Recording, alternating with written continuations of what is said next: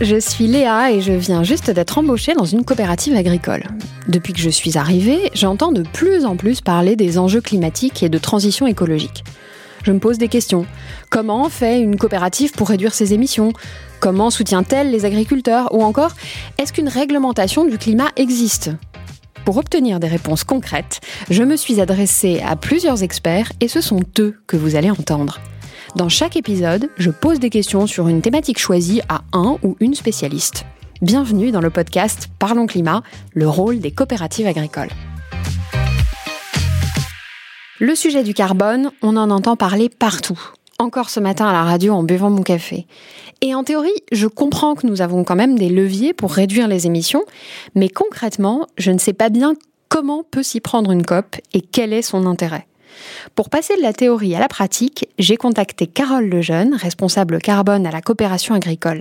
Elle a beaucoup analysé les coopératives et elle est donc très au fait des principaux postes concernés. Bonjour Carole Lejeune. Bonjour.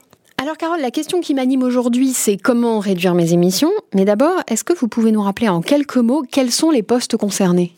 Oui, au sein des coopératives agricoles, on va avoir quatre grands postes d'émissions de gaz à effet de serre.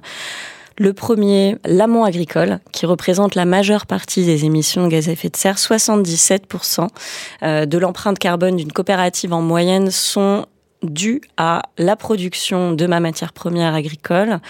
On va avoir 12% des émissions de gaz à effet de serre qui sont issues du fret et des transports, c'est-à-dire l'ensemble de la logistique qui va permettre à mon alimentation, ma matière première, d'être transportée d'un point A à un point B.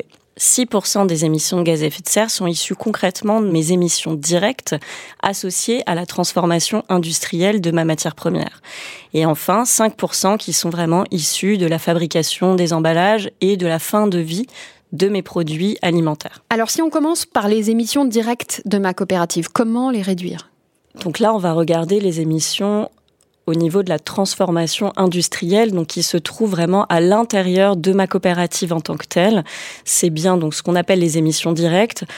Elles vont représenter une part peut-être moins importante en termes d'émissions de gaz à effet de serre, mais il est néanmoins très important, évidemment, de les diminuer au même titre que les autres postes d'émissions. Pourquoi? Déjà parce que dans les objectifs internationaux et nationaux d'atténuation d'émissions de gaz à effet de serre, le secteur industriel a des objectifs très élevés de diminution aux alentours de moins 80% d'émissions de gaz à effet de serre d'ici 2050.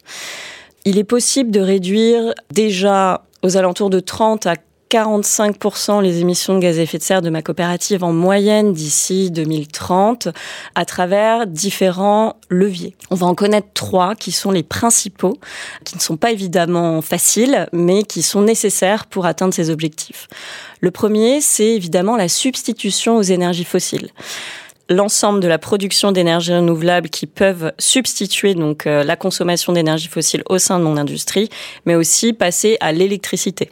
En France, on a cette particularité d'avoir une énergie extrêmement décarbonée, bah, sur base notamment du nucléaire, mais qui donc se substitue à l'énergie fossile en tant que telle.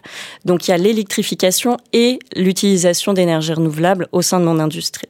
Le deuxième levier va être l'efficacité énergétique au sein de mon industrie agroalimentaire, je vais évidemment utiliser l'énergie pour transformer mon alimentation, ma matière première.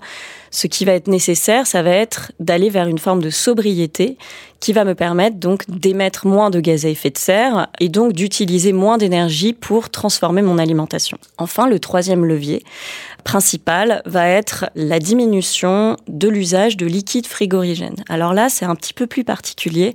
Ça va concerner surtout donc les entreprises alimentaires qui vont avoir besoin de froid ce qui est quand même assez commun pour les entreprises agroalimentaires, notamment le lait. Et ces liquides frigorigènes ont un impact euh, en termes d'émissions de gaz à effet de serre qui est assez important, notamment lors de fuites de ces liquides dans l'atmosphère. Alors pour les émissions directes, c'est clair. Maintenant, en ce qui concerne les émissions indirectes, comment les réduire? J'ai compris que c'était une part très importante, 75%. Dans le cas des objectifs euh, nationaux d'atténuation d'émissions de gaz à effet de serre, le secteur des transports est évidemment euh, touché. Il a des objectifs hyper importants. Décarbonation complète, c'est-à-dire que les transports ne doivent plus émettre de gaz à effet de serre euh, en France en 2050. Au niveau de ma logistique et de mes transports au sein de ma coopérative agricole, j'ai plusieurs leviers qui vont permettre potentiellement d'atténuer euh, cette empreinte carbone. Le premier, ça va être le report modal. Le report modal, c'est changer de mode de transport. Je vais passer par exemple des camions qui roulent au carburant fossile à du fret, du ferroviaire, donc le train, ou également donc euh, au niveau fluvial. C'est des modes de transport qui sont souvent plus décarbonés et qui vont permettre aussi de transporter une matière première en plus grande quantité. Le deuxième levier, ça va être de diminuer le nombre de kilomètres que va faire ma tonne de matière première. Plus ma matière première va être transportée loin, plus elle va émettre des gaz à effet de serre. Et enfin, le dernier levier, ça va être le déploiement massif d'agrocarburants, par exemple, au sein de différentes flottes de transport et de logistique de ma coopérative la substitution au carbone fossile, au carburant fossile, est le levier majoritaire dans tous les secteurs euh, économiques et émetteurs de la France. La logistique en fait partie. Au sein de ma flotte de camions, si j'en ai besoin, et c'est souvent nécessaire, je vais essayer de développer et déployer au maximum l'usage de biocarburants issus donc euh, de matériaux biosourcés. Et il y en a d'autres? Oui, on va avoir d'autres postes d'émissions indirectes. Les emballages font partie des postes d'émissions de gaz à effet de serre au sein de ma coopérative agricole de façon globale. Ces emballages ont un impact carbone qui peuvent être diminués à travers euh, le développement du recyclage, du réemploi notamment et évidemment la sobriété donc diminuer l'usage des emballages au maximum au sein de ma production alimentaire. Et donc évidemment, dernier point, last but not least, parce que là on se retrouve vraiment sur la part la plus importante de mon empreinte carbone, c'est trois quarts minimum des émissions de gaz à effet de serre de ma COP, c'est évidemment la production agricole. Alors, sur la production agricole, on va être vraiment sur euh, un enjeu d'atténuation d'émissions de gaz à effet de serre à la ferme, donc accompagner les agriculteurs dans l'atténuation de leurs émissions. Au niveau du secteur agricole, on va avoir euh, des émissions de gaz à effet de serre qui sont issues de l'usage de fertilisants azotés, notamment. La diminution de l'usage des fertilisants azotés minéraux, l'accompagnement des agriculteurs dans ce cadre-là est évidemment nécessaire et essentiel. La coopérative a un rôle à jouer dans ce travail-là. Et puis, ça va être aussi l'efficacité carbone de ma production agricole, développer au maximum l'efficacité de production laitière de mes vaches euh, en, par exemple, avançant la date du premier vélage de la première fois où une vache va avoir son veau, ce qui va permettre à la vache de produire du lait plus rapidement, ce qui va lui permettre d'avoir une empreinte carbone au litre de lait moins importante. Ça fait beaucoup. Alors, quels sont les leviers les plus efficaces? J'ai pas envie de parler forcément de leviers qui sont plus ou moins efficaces, parce que tous les leviers devront être mis en place. Pourquoi? Parce que comme je vous le disais tout à l'heure, dans le cadre des objectifs d'atténuation d'émissions de gaz à effet de serre à l'échelle nationale, tous les secteurs économiques émetteurs devront atténuer de façon majeure leurs émissions de gaz à effet de serre d'ici 2050 pour atteindre la neutralité carbone. Au sein de ma coopérative agricole, je vais être en capacité de mettre en place les leviers sur euh, ma transformation industrielle plus facilement, même si évidemment ils sont coûteux.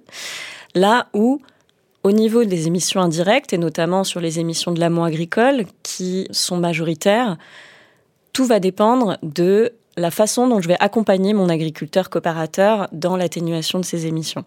C'est là où le conseil, la formation et donc le rôle des conseillers agricoles est essentiel dans l'atteinte de ces objectifs.